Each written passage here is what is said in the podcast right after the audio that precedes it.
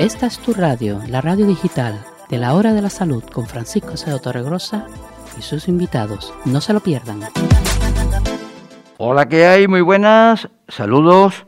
La Hora de la Salud, como siempre, cada semana, aquí con el objetivo de dar a conocer, hacer entrevistas, hacer lo más posible desde el punto de vista divulgativo todo lo que genera de noticias la, situación de cada uno, la vida, complicada en muchos aspectos, más todavía cuando llegan pues algún tipo de enfermedad o patologías, pero bueno, vamos a ir hablando de todo lo que ocurre con bastante, bastantes cosas curiosas e interesantes en el programa de hoy. Recuerden que La Hora de la Salud es un programa que produce Pisi Comunicación, en Madiafedo en toda su coordinación, Recuerden que lo grabamos a través de los estudios de la voz del Resident y que se puede seguir en dispositivos móviles, en Internet, en podcast, en iVoox, en Spotify, en otras plataformas y también, lógicamente, en distintas radios convencionales. Siempre hablando de salud,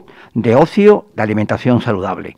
Al micro, como siempre, dirigiendo y presentando este programa que lleva ya en todas sus distintas versiones ya para ocho años, pues le saluda Paco Acedo. Hoy vamos a hablar pues de temas interesantes. Por ejemplo, vamos a hablar de, la epilepsia. Se celebró en el primer lunes de febrero, mejor dicho, en el segundo lunes de febrero, el Día Internacional de la Epilepsia, que ojo, es un problema bastante complicado, eh, tanto que los especialistas determinan que el 25% de los casos de epilepsia se podrían prevenir. También vamos a tener a una invitada especial, una psicóloga, la psicóloga eh, María Cóndor de Vitas Málaga, que nos va a hablar de un problema que algunos no les quieren dar la importancia que tiene, pero es mm, bastante habitual ver a menores, ver adolescentes enganchados a los distintos dispositivos electrónicos que hay, maquinitas, teléfonos, ordenadores, etcétera, y llaman un poquito la atención sobre lo que podría ocurrir. También vamos a hablar del Hospital Costa del Sol, que recordemos es el hospital público de referencia, está en Marbella, para toda la zona de la Costa del Sol occidental y que desde esta semana pues tiene un nuevo director gerente. También hablaremos lógicamente del coronavirus, de otros temas como por ejemplo las nuevas mamografías que hay para eh, la salud pública. Pero primero vamos a comenzar con el tema de la epilepsia. Como decía, el segundo lunes de febrero siempre se conmemora el Día Internacional de la Epilepsia, una iniciativa que ha sido impulsada por la IBE, que es la International Bureau for Epilepsy, y por la IALAE, la International Lead eh, Against Epilepsy. Objetivo, concienciar sobre esta enfermedad neurológica que está caracterizada por una actividad eléctrica anormal en el cerebro que provoca convulsiones, comportamientos y sensaciones inusuales, incluso pérdida de conciencia. Se estima que en todo el mundo la epilepsia afecta a más de 50 millones de personas y en España, datos dados a conocer esta semana por la SEN, la Sociedad Española de Neurología, se estiman unas 400.000 personas. La epilepsia es una de las enfermedades más frecuentes de carácter neurológico que hay en todo el mundo y afecta a todo tipo de edades y a todo tipo de, personas. La incidencia es cada vez mayor, especialmente, y un dato muy curioso, en niños y en ancianos, tanto que en ancianos es la tercera enfermedad neurológica más frecuente y en los niños es el trastorno neurológico más habitual. Esto lo ha indicado el coordinador del Grupo de Estudios de Epilepsia de la SEN, el doctor Juan José Ponza. Además, se trata de una enfermedad que está siendo cada vez más habitual en estos eh, próximos años. El aumento de esperanza de vida, hay que recordarlo, así como también el aumento de la supervivencia de las personas que padecen algún factor de riesgo de esta enfermedad, pues hace que lamentablemente la incidencia siga creciendo en todo el mundo en los próximos años. Aunque en el desarrollo de esta enfermedad están implicados distintos factores genéticos y metabólicos, además de otros que todavía realmente no están claros, en el riesgo de padecer epilepsia también influyen aspectos como haber sufrido algún tipo de lesión perinatal, alguna infección del sistema nervioso central, algún traumatismo cráneoencefálico o un ictus. Se estima, dicen los especialistas, que el 25% de los casos de epilepsia podrían ser prevenibles. Por ejemplo, el doctor Juan, Juan José Poza afirma que es clave llevar a cabo una serie de estrategias que eh, permitan mejorar la salud materna y neonatal, como por ejemplo controlando enfermedades transmisibles y también previniendo algún tipo de lesiones y problemas vasculares. Los datos estiman, por ejemplo, atento a este detalle, las madres que van a ser próximamente o incluso recientes madres, la meningitis bacteriana y la encefalitis vírica son aproximadamente un 2,5% de los responsables de los casos de epilepsia. A pesar de que existen distintos tratamientos para esta enfermedad, que hace que cerca de un 75% de los que la sufren lleven una vida prácticamente normal, existe, como he dicho, un 25% de pacientes que no responde a los tratamientos. Son los especialistas los denominan epilepsia fármaco resistente. Eh, se trata de una enfermedad que, digo, afecta a, mucha gente. Eh, se estima que produce pues más de 13 millones de años por discapacidad en todo el planeta y que es el 0,5% de la carga mundial de morbilidad. Finalmente hay que destacar que aproximadamente un 50% de los adultos con epilepsia padecen al menos otro tipo de problema de salud física o psiquiátrica. Entre las más frecuentes destacan la depresión, un 23%, la ansiedad, un 20%. Y también esto genera, especialmente en el caso de los niños y adolescentes, un descenso notable en la discapacidad intelectual. Se considera que un 30 o 40% de los afectados pues pierden clase, pierden atención en el estudio, etcétera. Bueno, hacemos el primer parón musical y seguimos, recuerden aquí, la hora de la salud.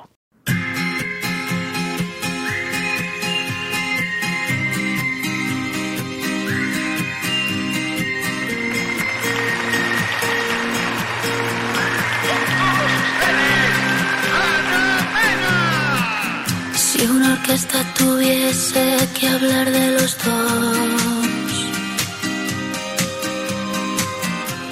Sería más fácil cantarte un adiós. Hacernos adultos sería un crescendo de un violín letal.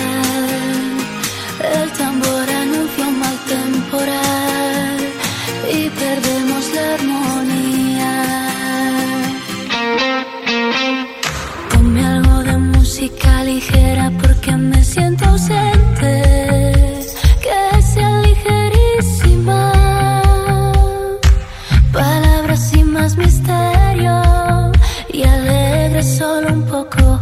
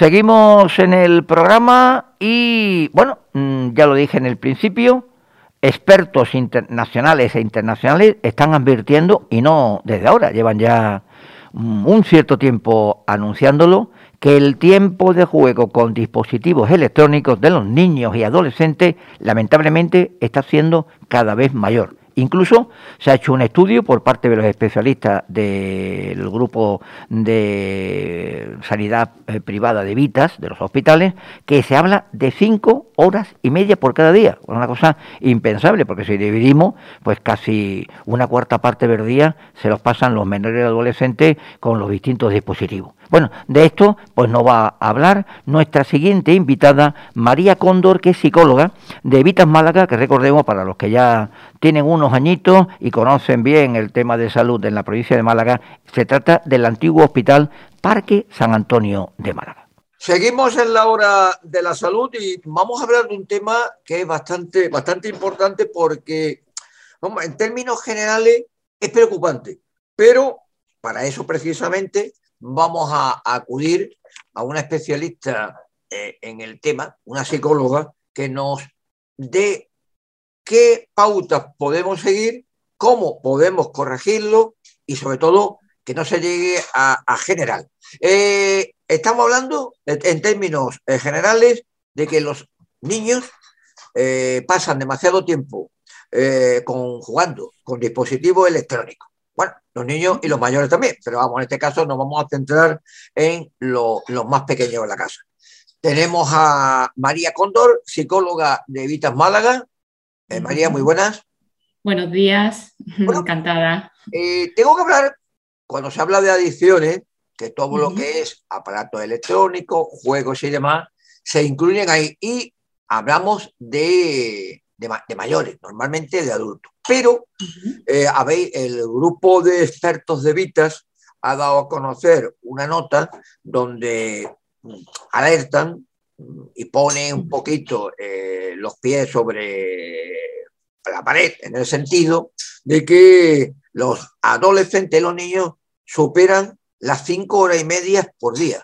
Desde mi punto de vista, al recibir la nota, me llamó mucho la atención. Este dato es correcto, ¿no, María?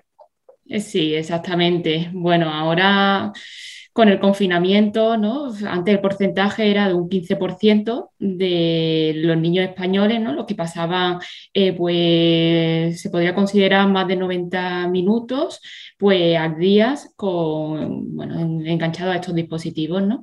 Pero ahora tras el confinamiento, pues ha subido el porcentaje del 15% al 73%, ¿no? Entonces esto es muy significativo también, porque claro, aumenta el riesgo de, de padecer adicción, ¿no? a este tipo de dispositivos. Eh, lo has dicho, el tema de la pandemia ha sido fundamental porque, claro, lógicamente, sobre todo los tiempos de la pandemia dura, cuando no había colegio, no había clases, no se podía casi, bueno, no podía salir eh, realmente con estas circunstancias y siempre se hablaba de el online que era positivo. En este lado es, podemos decir, la otra cara, la otra cara de, de- de acudir a, a- a dispositivos y demás. Mm, Ujú. Ahí es clave, desde mi punto de vista, la labor que hace la familia, los padres. Exactamente, ¿no? Eh, la labor de los padres, yo siempre digo que es muy importante poner límites, ¿no? Poner límites y dependiendo un poco de la edad del niño, pues se recomienda unas horas u otras, ¿no? Por ejemplo, en los niños menores de, de, dos años no se recomienda el uso de estos dispositivos, ¿no? Porque aquí digamos que el cerebro mmm, en esta etapa se desarrolla muy rápidamente, más que en otra etapa de la vida, y entonces aquí se necesita que el niño estimule las distintas áreas a nivel social, a nivel eh, emocional, cognitivo, pues que las potencia a través de la estimulación de sus propios cuidadores y de las personas de, su entorno, ¿no? En la relación, pues, por ejemplo, eh, con sus compañeros de, eh, de, la guardería, pues sus familiares, etcétera, ¿no? Personas de su entorno. Entonces, pues no se recomienda, pero sin embargo, mm, ya un poquito más mayores, en la franja entre los dos y cinco años, eh, sí se recomienda como máximo 30 minutos al día y en presencia siempre de de, un cuidador, ¿no? Aquí, eh, bueno, es muy importante que esté la presencia de este cuidador porque, mm, porque, claro, es muy importante que haga un buen uso de esta herramienta, ¿no? Y de preferencia educativa. Eh, eh, eso, te iba a preguntar, ¿qué tipo de contenido sería lo esto? Porque uno, ahora ya con el tema del coronavirus ha cambiado no estilo social, sino de vida. Antes iba uno a un restaurante y, veía, que llegaba, veía que llegaba una familia con niños menores, esa franja, vamos a poner 4 o 5 años, y enseguida te sacaban la PlayStation, que bueno, hemos dado una marca que no, eh, la consola, el teléfono, desde mi punto de vista, un poco, vamos a llamar, no correcto, ¿no, María? Claro, claro, pero esto es muy importante y hay algo a recalcar también, porque, claro, los padres actúan como modelos de imitación, ¿no? Y, bueno, pues, los adultos también utilizamos muchísimo los dispositivos, eh, el móvil, porque en el móvil está todo, ¿no? Podemos encontrar todo tipo de información, está muy accesible. Eh, pero, claro, mm, también no le podemos dar este ejemplo a los niños, porque si no puede decir, vale, mi padre está con el móvil, lo puede utilizar y cuando quiera y yo, y yo no, ¿no? Puede estar comiendo con el móvil y yo no, no puedo tener uso, ¿no? Así que, claro, esto es muy importante, además de poner límites, eh, transmitirle a los padres esta idea, ¿no? De que los niños son ahora mismo esponjas, son modelos de imitación y, y es muy importante que lo tengan en cuenta para corregir esta, esta conducta, claro. Hemos hablado de los menores de 12 años, donde hemos dicho que no, entre 2 y 5, bueno, ya ahí habría, y ahora viene la trama, eh, bueno, la, la franja quizás más complicada, ¿no? Entre 6 y 12. Entre los 6 y 12, eh, bueno, pues se recomienda entre una y dos horas, ¿no?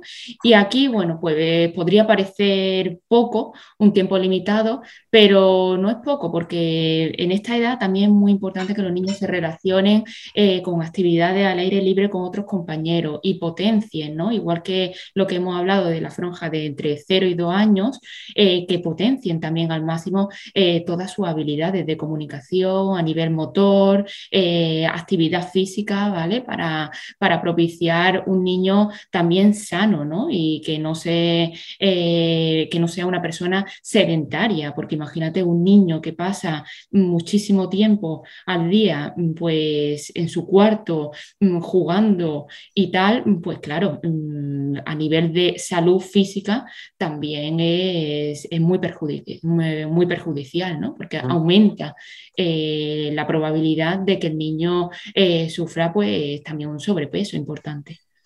Entonces, en esa franja es mejor jugar y aprender. En esta franja, exactamente, mejor jugar y aprender actividades al aire libre, ¿no? Todo lo que, todo lo que se pueda. Es verdad que hay que ser consciente que ahora, pues con la pandemia, traer confinamiento, eh, todo este tipo de actividades se han reducido considerablemente, pero, pero bueno, mm, siempre que, se pueda, yo siempre lo recomiendo, ¿no? Actividades al aire libre y un tiempo limitado. No está mal que los niños eh, de vez en cuando, su media horita al día, una hora, ya os digo, dependiendo de la franja edad, pues pueda usar el dispositivo, ¿no? Pero también que se le enseña a hacer un buen uso de ese dispositivo, ¿no? Eh, por eso, además de juegos, pues por eso es importante que esté acompañado con, un cuidador y que le enseñe pues, a hacer un buen uso y que vea al niño que no es una herramienta solo para entretenerse, sino que es una herramienta también para aprender y para su formación. Para los que ya tenemos unos añitos, ¿qué tiempos aquellos cuando no había, bueno, cuando no había coronavirus, cuando no había teléfono móvil, donde pues, básicamente entre hacer deporte y estar en la calle jugando era la filosofía de crecimiento y bueno, dentro de lo que cabe no nos podemos quejar. Ahora, ahora, ahora son todo más complicaciones, ¿no, María? Exactamente. Ahora, claro, antes eh, lo que más se llevaba, ¿no? Era, venga, vamos a salir a la calle, actividades al aire libre, nos relacionamos con, otros compañeros y eso es lo más importante al final para establecer relaciones sociales más, personales, ¿no? Y, ahora, en el tiempo en el que estamos, ¿no? Y, los niños no han tenido mucha suerte, ¿no? En lo que ha venido de que esto se dificulta, claro, esto se hace un poquito más, más complicado.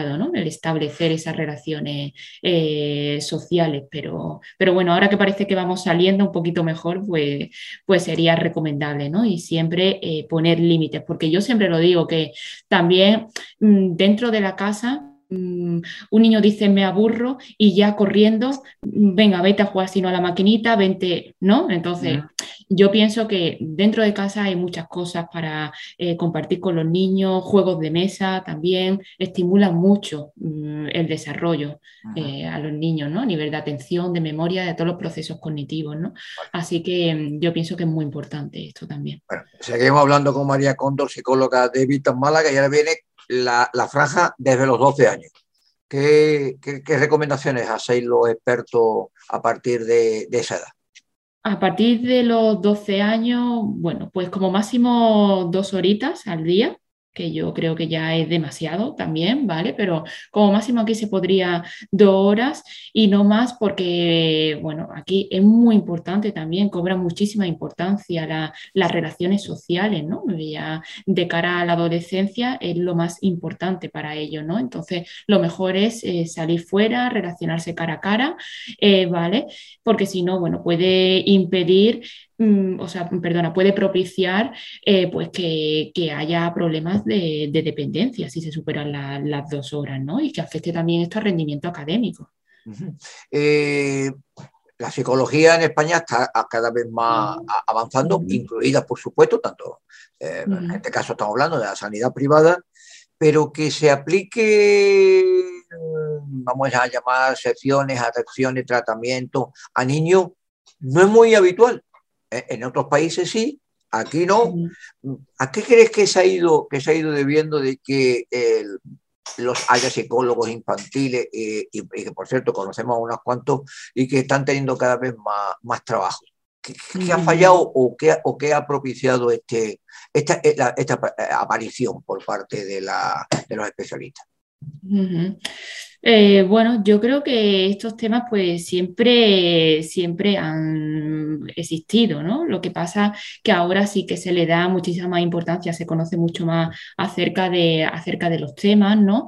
Y, bueno, yo creo que los niños, mm, si lo necesitan, e, es mejor que los niños acudan a, un tratamiento mm, en edades tempranas de su vida, porque así será muchísimo más probable pues su recuperación, ¿no? Y, y no solo un tratamiento psicológico para, personas adultas, muchos niños también lo requieren, ¿no? Y cuanto antes se empiece a tratar a este tipo de niños que tienen dificultades, será muchísimo mejor para su posterior desarrollo también. Eh, como profesional que eres, eh, ¿los padres admiten que los niños tienen este tipo de problemas o les suena un poquito raro que le digan, no, mira, vamos a acudir a un especialista tal?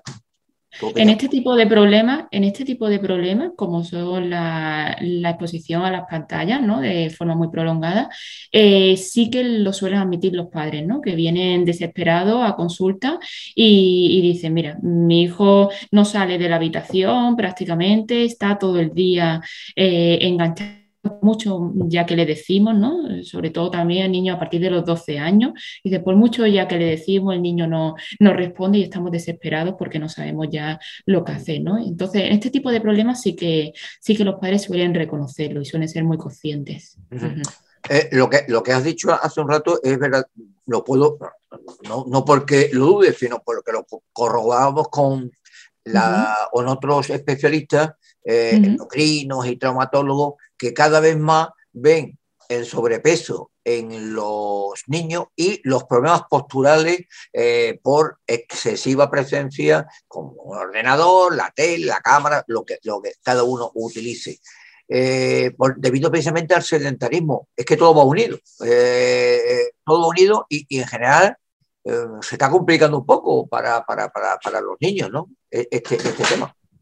Exactamente, todo va unido, ¿no? Eh, si no se hace nada de ejercicio físico, actividad al aire libre, pues cuando es muy importante que un niño haga esto eh, para desarrollarse, pues claro, al final aumenta la probabilidad, ¿no? De que el niño eh, tenga sobrepeso. Si el niño pasa tantísimas horas en una habitación sin salir, sin jugar, sin relacionarse, sin, claro, ya nos puede dar señales también nos puede ir empezando a dar señales de que el niño va teniendo problemas en este, en este tema. Eh, ¿os, habéis, encontrado con casos extremos en esta situación? Mm, casos extremos de, un niño que no salga nada y sí, también lo, también lo hay, ¿eh? también lo hay. Y niños que, bueno, que luego se enfrentan con los padres, ¿no? Porque no lo reconocen. Pero ¿qué dices si yo no me tiro tantas horas, ¿no? Delante de, un ordenador y, no reconocen realmente la, eh, la hora, ¿no? Que le echan, ¿no? Tampoco yo creo que, ahí pierde un poco la percepción del tiempo, ¿no? También, porque yo creo que es así. Pues resumiendo ya, toma la parte final. Recuerde los expertos de Vista lo, han indicado que un excesivo eh, paso del tiempo con dispositivos electrónicos, y ahí incluimos desde el teléfono hasta el ordenador, los juegos, las maquinitas, etcétera, eh, que por término medio mm, es malo, que se supere las cinco horas y media por día, tanto en, niños como en adolescentes, pero eh, lo, que ha dicho, lo que ha dicho María Cóndor, en los menores de dos años, nada, entre dos y cinco años, como mucho, media hora, entre 6 y 12 años, como mucho, entre 1 y 2 horas, y bueno, y ese límite de 2 horas a partir de los 12 años, donde verdaderamente sería uno, yo creo, lo digo ya de forma personal y viendo el entorno, familiares y demás, si un niño se tira más de 2 horas y no acude a juego y no, no se relaciona, que, ese, que el niño, y no habla, ese niño va a tener problemas, ¿eh? mi opinión personal. No sé si coincides.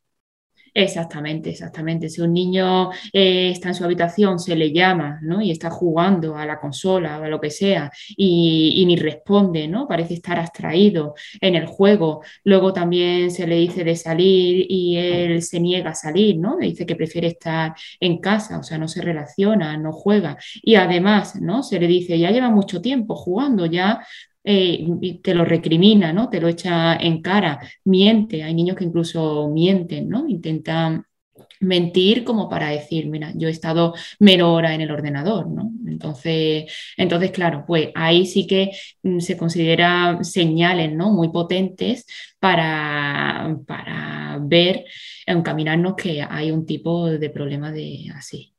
Este bueno, Pues, pues ya lo sabe, Mm, llamada de atención a padres, llamada de atención a familiares, llamada eh, de atención a toda la sociedad, porque realmente creemos que es un problema, un problema social. Y muchísimas gracias, María Condor, eh, psicóloga, psicóloga de Vitas Málaga, que como yo siempre digo, los que ya eh, tienen años, era el antiguo Parque San Antonio, del Hospital Parque San Antonio Málaga Capital. Muchísimas gracias por atendernos y espero, aunque me temo que no, que tengáis el menos trabajo posible pero me, temo que no, que vaya a tener, que vaya a tener trabajo por la situación que hemos. Está complicado, está complicado. Muchísimas gracias. Muchísimas gracias a vosotros, hasta luego. Hacemos después de la entrevista con la doctora o la psicóloga María Cóndor un pequeño paro musical y seguimos.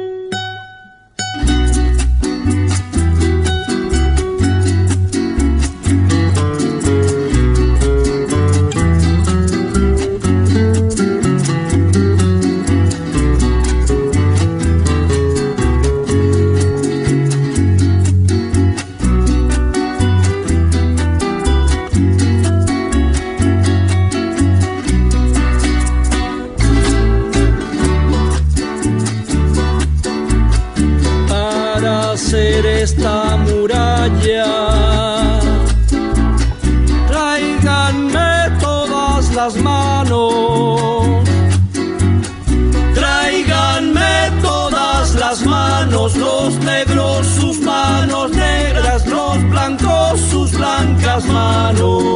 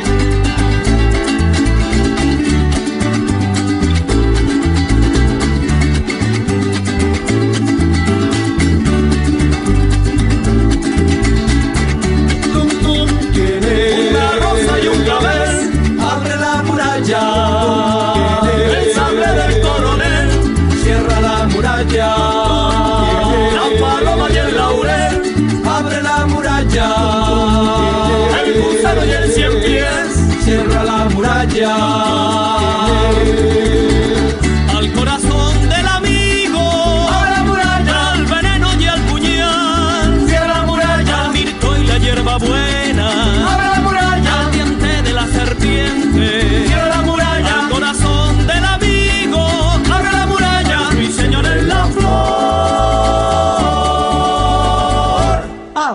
muralla.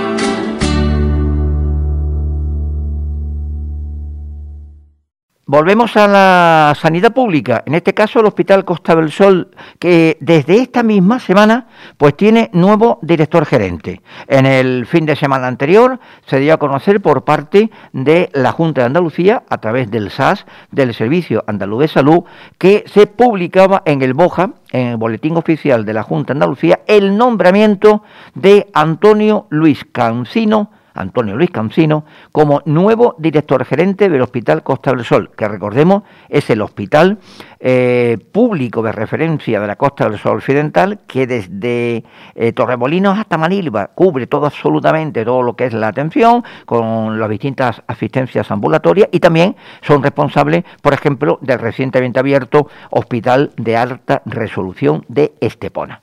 El doctor Antonio Luis Casino, madrileño, nacido en el año 1970, sustituye a Luisa Lorenzo, que cesa en el cargo tras mm, ser disuelta la Agencia Sanitaria Costa del Sol y ser integrada en el eh, hospital, en, dentro de ya de la sanidad pública. El doctor Cancino es médico especialista en medicina familiar y comunitaria tiene un máster en Administración Sanitaria y Gestión por la UNED y por el Instituto Carlos III. Asimismo, tiene diploma de Gestión de Profesionales por la EASP, la Escuela Andaluza de Salud Pública, que está en Andalucía y depende de la Junta, y también mm, especialista en el área de desarrollo directivo. Ha realizado su tesis doctoral con sobresaliente cum laude en la Universidad de Málaga y es también colaborador y docente con el tercer eh, ciclo del Departamento de Farmacología de la Facultad de Medicina de Málaga, entre otros aspectos además de su actividad asistencial y docente mm, y ha desempeñado pues puestos directivos en el SAS como por ejemplo director gerente del área de gestión del área de la zona este Málaga eh, provincia es decir la zona de la costa del sur oriental por ejemplo la Axarquía y también fue responsable del área de gestión sanitaria de la zona sur de Granada, que ha sido el último cargo que ha desempeñado antes de su llegada a la Costa del Sol, a Marbella. Eh, a través de una nota, el SAS ha querido agradecer el trabajo a la doctora Luisa Lorenzo, que recordemos vivió pues una etapa bastante complicada cuando la situación del coronavirus en la provincia de Málaga pues dio bastante, bastante fuerte en el sentido de todas las amplias eh, medidas de confinamiento, atención, eh, eh, casos que se produjeron, etcétera, etcétera. Con lo cual, pues la doctora Luisa Lorenzo ha, realizado una grandísima labor. pasamos a un pequeño paro musical y seguimos.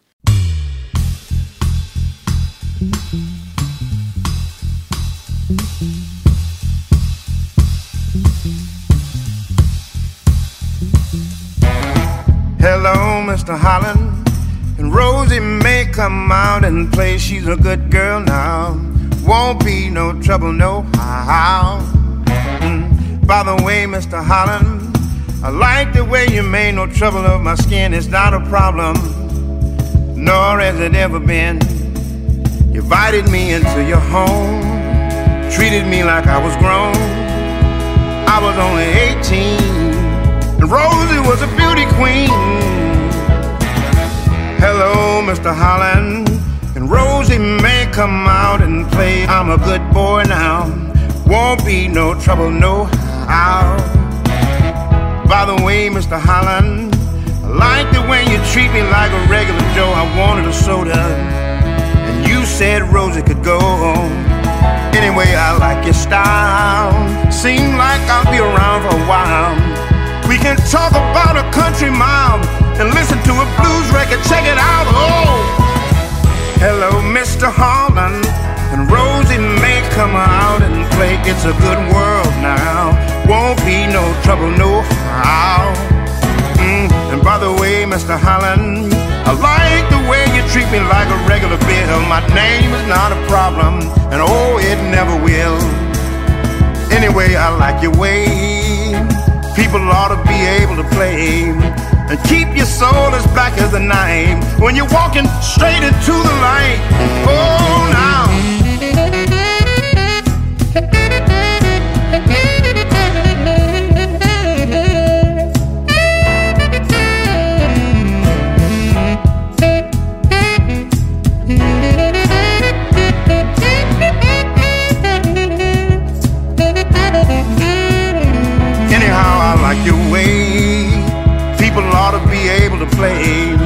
Soul as black as the night as you're walking through the brighter light.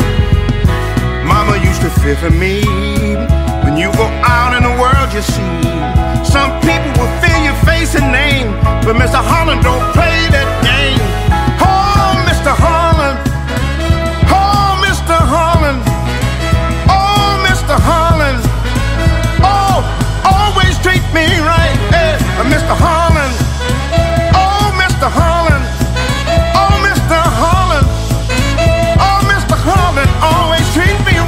the heart.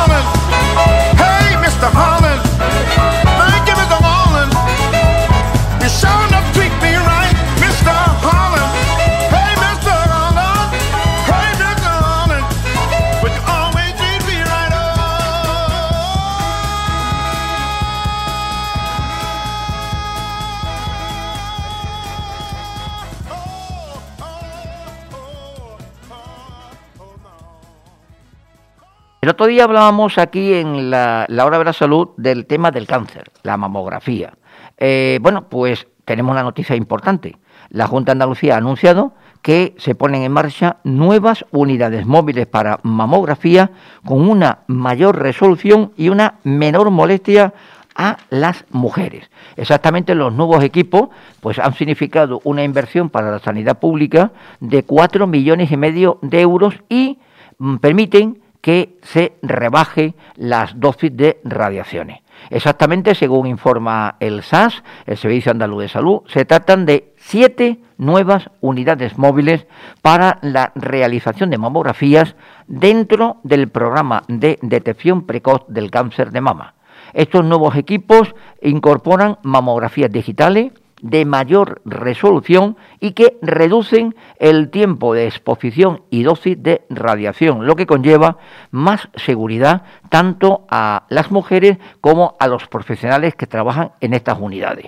Además, las nuevas unidades que suponen, como he dicho antes, 4 millones y medio de euros de inversión, pues permiten reducir, esto, esto es muy importante, el tiempo de presión de la mama, lo que evita a la larga molestias a las mujeres cuando se tienen que realizar estas pruebas físicas.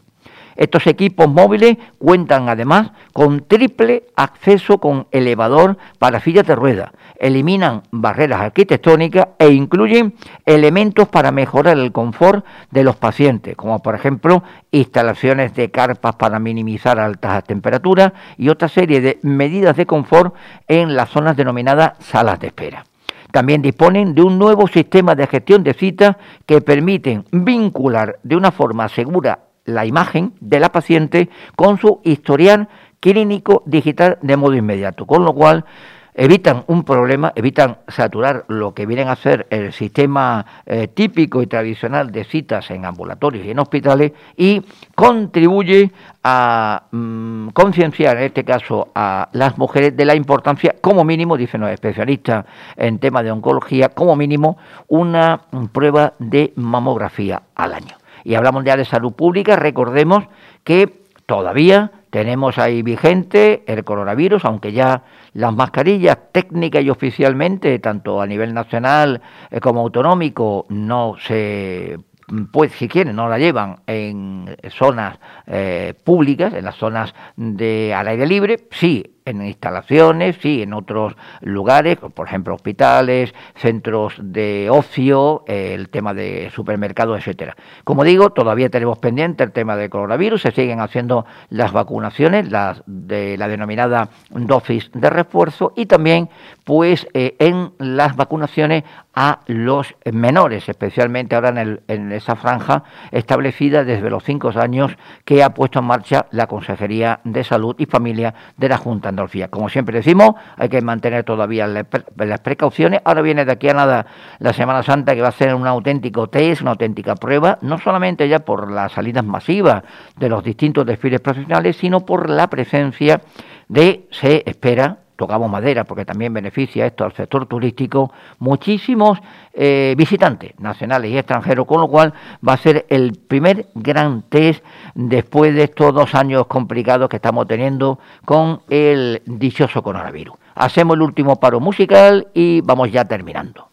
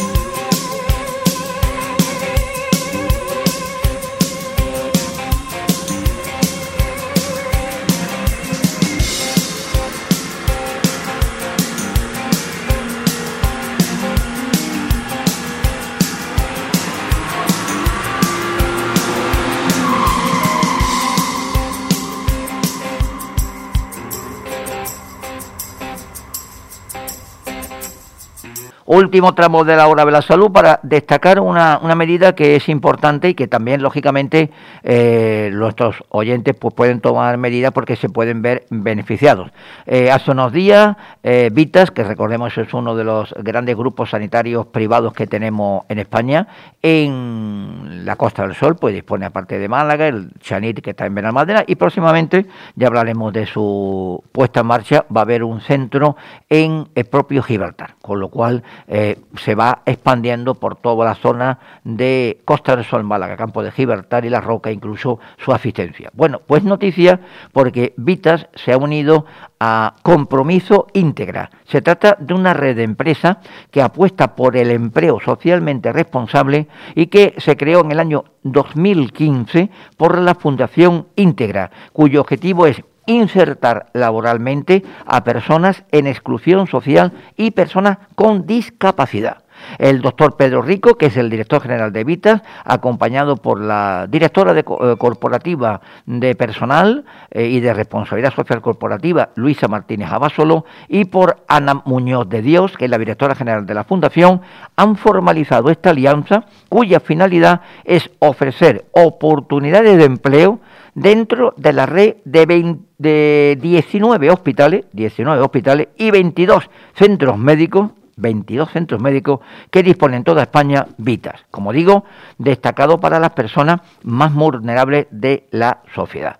Una medida que se había estudiado en los últimos tiempos y que se ha llevado ya a cabo de forma, eh, de forma eh, real con el objetivo de una, una especie de, de campaña que pusieron en marcha que era vivir para cuidarte y que saliera de los centros y de los propios centros médicos para llegar a colectivos, especialmente en el tema de la mujer y de discapacidad, que son necesarios de tener esa salida desde el punto de vista laboral. Eh, Luisa Martínez destacó que es un paso más eh, del cual se puede beneficiar toda la sociedad, especialmente el área de personas eh, más vulnerables. La directora general de la Fundación Íntegra, Ana Muñoz de Dios, destacó que esta alianza con Vita va a suponer un impacto directo en nuestra sociedad, en la empresa y, lógicamente, en las personas. Eh, Vitas como socio va a ser parte de la recuperación, por ejemplo, de personas que han estado en la cárcel, de otras que, sufren pues eh, distintos, distintos problemas de eh, discapacidad, otras que viven en la calle, incluso mujeres víctimas de violencia de género, género que mm, van a ser independientes, libres y dueñas de su propio futuro. Eh, es, con esta ya son 55 las empresas que forman parte de Compromiso Íntegra en toda España y que van aumentando, eh, por ejemplo, mm, el dato es importantísimo, solo desde el año 2001 han sido más de 18.000 empleos los que han recibido pues colectivos como, como ya he dicho, mujeres víctimas de violencia, personas sin hogar, ex reclusos, ex drogodependientes y personas con discapacidad. La Fundación Integra es una entidad social cuyo objetivo es integrar laboralmente a personas con ese tipo de, problemas. Un nexo de unión entre ONGs e instituciones privadas y públicas para dar una segunda oportunidad de empleo a todo este tipo de personas. Lo dicho, concluimos el programa de hoy, la hora de la salud, que recuerden, como he dicho antes, nos pueden seguir en dispositivos móviles, en internet, en podcast, iBot, Spotify, en plataforma, otro tipo de plataformas y también en distintas radios convencionales. Un producto, una producción de PIFI Comunicación coordinado por Emma de Acedo, con grabado en los estudios de la voz de Resident y que eh, aquí como siempre les da un saludo y hasta la próxima semana pasen lo, más, mejor y posible en todos los sentidos Paco Acedo. Señores, un saludo y hasta la próxima.